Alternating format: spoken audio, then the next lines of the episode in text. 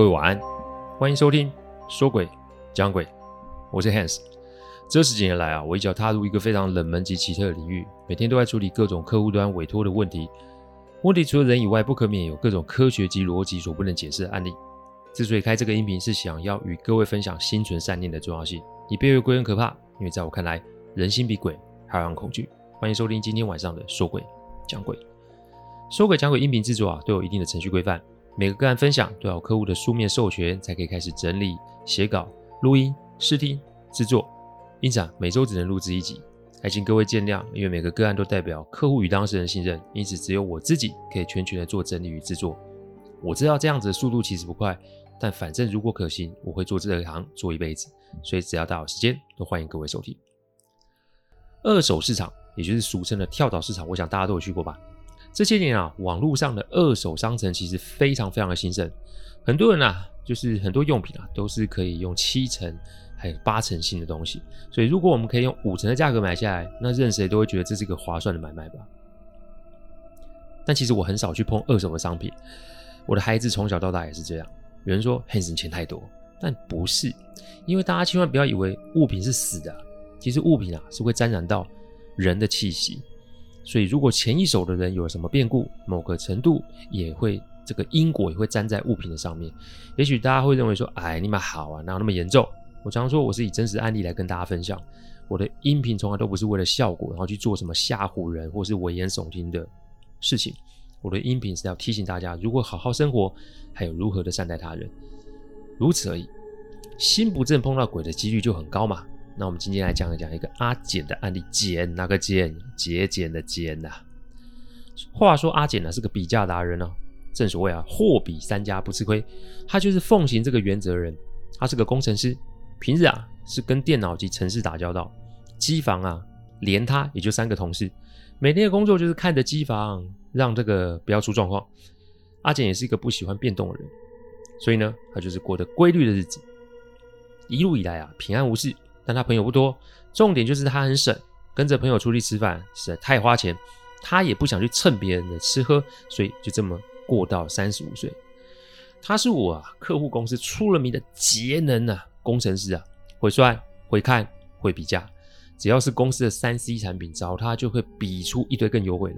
不知道人还以为他是采购部门的主管，连客户对他的比价能力都不得不竖起大拇指说赞。讲到这里啊，我回应网友问我问题啊。有网友问我是不是台湾人哦？如果是的话，为什么音频里面会提及中国用语哦？比如说大拇指是台湾的说法，大拇哥就是中国的说法。嗯，我一直在想要怎么回应这个问题啊。今天我就说明一下我的想法。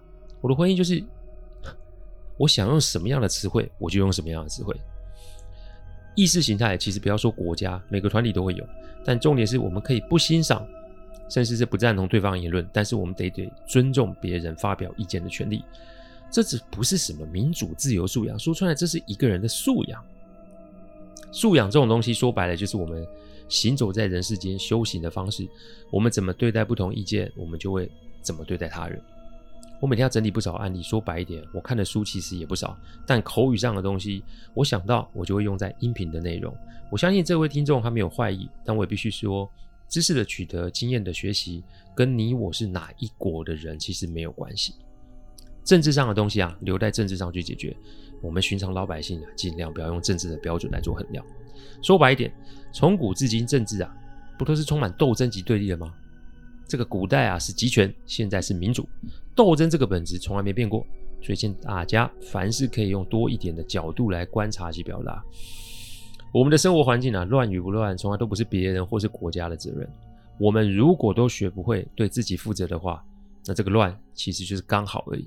所以不要再问我是哪国人，我是自由人，你也应该是。好，我们回到案例里。有天我去客户开会的时候啊，我听到一个惊人的消息，那就是阿简啊要结婚了，谈恋爱了。其实阿简在公司人缘不错，那这个消息一出，大家都炸锅了，因为是哪个女神这么的神要跟阿简共度人生？这么说有点伤人，但是其实大家反应就是因为阿健以前说过一段话：我干嘛结婚？聘金十二里，桌钱、家庭开销、小孩费用，重点是我还要贷款买房子，房子以后还是我的。但妻子会老，孩子会大，这以后他们说不定连理都不会理我，那我干嘛做这门亏本生意？我自己过就好啦，其他的我想都不会想。根据同部门的同事说，阿简大概是上个月就开始请假，常请假。阿简也算是公司老员工啊，特休不算少。以前阿简都是不休假，然后跟公司结算不休假奖金，但这一次光是一个月就请了将近十天的特休，这个恋爱未免太热烈了。再是阿简也开始做了一些外观上的改变，换了发型，买了衣服，做了造型，整个人就变了个人似的。只要说不是爱情的魔力，谁信啊？最离谱的是，阿简以前都背着一个破背包来上下班，但自从谈恋爱之后，他每天都拖着一个行李箱来上班，行李箱是桃红色的，名牌，近看很美，但是配阿简这个大男生就有点怪嘛。这恋爱嘛，都是好事，所以大家都给他无限的祝福。但直到最近发生了一件事，阿简那天在公司的时候被临时叫去出公差，客户的设备有些问题啊，要工程师过去处理。阿简是陪着主任工程师去看状况，然后评估换什么的料件会比较划算。本来说早上去，下午回来，就后来出了更大的状况，就那一天阿简得要弄到半夜。好啦，同部门的同事下班就把办公室锁锁上，就离开了。但让人觉得离奇的是，隔天所有人来上班的时候，发现阿简那个粉红色行李箱就在公司的前台的前面。阿简昨天是被临时叫去，所以行李箱没有带走。那部门同事走的时候也亲眼看见行李箱是在阿简位置的旁边。那怎么可能一大早就在这么显眼的地方呢？本来大家以为说，哎，应该是阿简拿出来的吧？但是阿简连回都还没回到公司，那行李箱是怎么移来这里的？的确怪吧？但是啊，由于那几天有外宾，所以啊，公司有外宾，所以也没有人在意这件事。直到阿简啊。那天下午回到公司，他神色仓皇的把行李箱带好就回家休息了。那天之后，接连五天，阿简都没有来上班了。哎，这连续旷职三天是会被开除的。但还好，阿简人缘不错，所以有同事就啊，中午吃饭的时候啊，去他住的地方看了一下。那天按阿简的门铃没有人，但明明就听到里面有人在活动的声音。但无奈按了几次门铃，就是来个相应不理，所以同事们也不得其门而入。这个时候换阿简的部门的主管坐不住，因为如果他一走，这个工作要找替代的人选也没有那么容易。于是那天晚上，主管就自己带了礼物上门找阿简。那天晚上大概是七点半吧，应门的是一位妙龄女子。主管本来以为按错门铃，但对方却热情的邀请他进来。他说他是阿简的未婚妻啊。阿简人去外面买东西还没回来，他请主管来家里坐坐。这正常来说嘛，如果自己男朋友不在家。你会请你男朋友的主管，而且是素未谋面的男性进你家门吗？我想这个时候大多数的听众都会觉得奇怪吧。但主管啊，也是个工程师，哎，对人这件事情也不是很理解，不疑有他，就进去坐了，一待就待到晚上九点半，阿简还是没回来，主管只好先辞行了就离开。但就在他下到阿简住的大楼的一楼的时候，阿简的家是五楼，他走到中庭，发现有人丢东西在他前面，他一抬头。这才发现阿简的脸探出他的房间的窗户外面，表情有点怪，感觉是在求救。但不对啊，这女友这么的漂亮，而且这个应对也得宜，这女子打的灯笼都找不到，更不要说是配上阿简这种抠门男啦。理当来说应该很幸福啊，但想一想也不对啊。那主管才下来不到一分钟，那不就代表阿简自始至终都在家？那为什么他不出来？正当主管百思不得其解的时候。窗户的窗帘被唰的一声拉开来，映入主管眼睛的就是刚刚接待这名女子。这位自称是阿简女友的女子，这个时候面无血色，全身红衣，盯着主管笑。那个笑就是让人不寒而栗的笑。接着就是阿简被拉进窗内，窗帘关上，窗户关上。好啦，这主管隔天上班的时候出了个小车祸，说小车祸也不小，因为右手手肘就这么断了，时速才二十哎。怎么想都想不出手肘会断的原因。两个星期后，阿简回来了，他还是一样斤斤计较，但就是让人觉得他有点怪，而且拒绝加班、拒绝聚会、拒绝外调，总之每天标准日出而作，日落而息。直到那天我在公司遇见了他。那天我跟客户开会开到下午，我正好去楼下买杯咖啡提提神的时候遇见阿简。我跟阿简算是有数面之缘啊，也不是不认识。但当我要过去的时候，我便瞧见阿简旁边那个颜色鲜艳的行李箱。当然，拿什么行李箱本来就是个人自由。一开始我不以为意，但我发现阿简好像有话要跟我说的时候，那个行李箱就是很巧的卡在他的前面。各位可以想象一下哦，正常我们拖一个行李箱，要么就是用直立式的方式让行李箱四个轮子着地嘛前进，然后我们扶着行李箱的手把，用推的方式往前走。不然就是我们用拖的方式，让这么行李箱两个轮子着地，另外两个轮子不着地。无论是哪一种，只要是有用过行李箱的听众们，应该不会陌生。但让我觉得奇怪的是，阿简的这个行李箱的确是四个轮子着地，但重点就是像我前面说的，我们要让行李箱移动，我们必须要用行李箱的手把嘛。的确，我们可以用推的方式让行李箱移动，但这个方式不好控制。虽然我们遇见的地方是平坦的通道，但阿简刚刚可是从电梯出来，再者是阿简的双手拿满了东西，那难道他要是用脚去控制行李箱的前进方向吗？再次，这个箱子好像是有意识挡在我跟阿简的中间呢。其实那个时候，阿简主管在他家遇见事情的事都已经传开了，但由于那个主管常常喜欢小酌几杯，大家只是当他喝醉酒在那说胡话，所以不在意。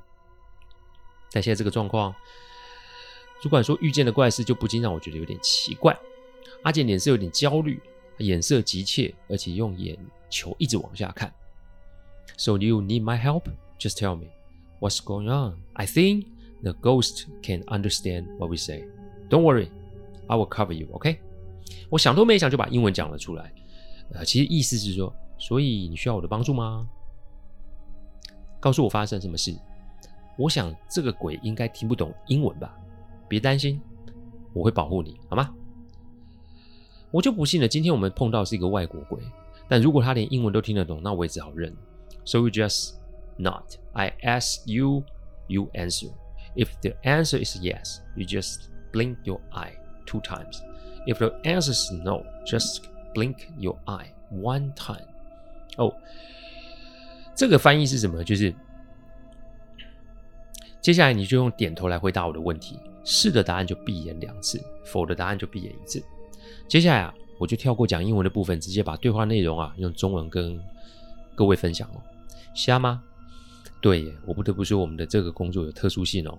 我们的目标是解决问题，所以任何可行的方式都可以拿来尝试，不论对象是人还是另外一个世界朋友都是一样。我常说，解决问题都先先掌握人性，你人性的通则抓到了，问题也算是解决一半。就是提醒大家，不论遇上什么问题，不要画地自限，也不要以为啊绝路是你唯一的选择。死亡是个选项。我曾经处理过一个自杀个案的时候，我是这么跟当事人说的：你可以死啊。但死是一个最终的结果，因为你我任何人早晚都得走这一关。不过，既然死是结果，那我们不见得要现在就去把死当成是一个结果，我们可以把死当成是一个选项。既然有个选项，那我们自然就可以有别的选项。所以，如果我们找不出别的选项，那么死就是个选项喽。但是如果有别的选项，那我们不妨试试这些选项是否有效。试完如果没效，要死再死嘛。现在啊，到现在我这个个案呢。当事人啊，在英国生活十年了，人好好的。提醒各位不要随意的放弃自己的生命呢，这很可惜哦。好啦，回到案子上，我问了阿简以下的问题：这个行李箱里面不是人吧？对。这个行李箱不让你跟别人接触吧？对。主管在你家看到的是行李箱里面这个鬼？对。主管之所以车祸，是这行李箱里面这个小姐搞的鬼？对。那我们数到三，三我们就离开，箱子会跟着你？对。我突然没有数到三，二话不说抓着阿简的手，那个行李箱自然就像是粘在阿简脚边似的，不让我过去。我笑出拿笑笑的拿出一把白米加盐巴，就往行李箱盖。米是晒过太阳的，哦而且加了五十盐哦。我不管你是什么东西，遇上这个啊，保证你吃不完兜着走。只见那个行李箱啊，像是活的东西震了几下，我再抓两把，拉开行李箱的拉链，就直接把白米也倒了进去。哈。你都敢伤人了，那我还有什么好客气的？不还没完哦，我就拿出红线把行李箱给捆了起来。红线其实对阴邪之物有抑制的作用，但是它只能拖它一阵子。那这个东西不能留在公司，怕它会伤人，所以呢，我们就把这个东西拉去大庙大庙旁边哦。大庙旁边有一堆机车隔停，有一堆机车留在那，我就放在那里，看它敢不敢造次。我用一个锁头把它牢牢的锁在阿简机车旁边，我们就绕跑了。当晚啊，我就去了阿简的家里面。一进去啊，房间收拾得井井有条，摆设有点怪，因为总觉得这未免太中国风了，有点像民国初年的那种 style。阿简的房间更厉害了，像是中国古代那种床的嘛，有帷幕，上面还盖了一层红色的布幔，怎么看都跟阿简觉得不搭啊。说吧，遇上什么事？阿简这个时候才跟我说是发生了什么事。前面不是说阿简是省钱一哥吗？他买什么东西都是比价、比价再比价，而且非不得已他不买全新的东西。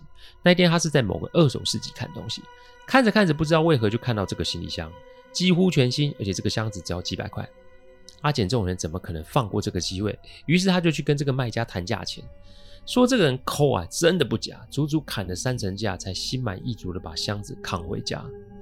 一开始阿简就把箱子放在家中，短时间也没有想到要出游嘛，所以先放着。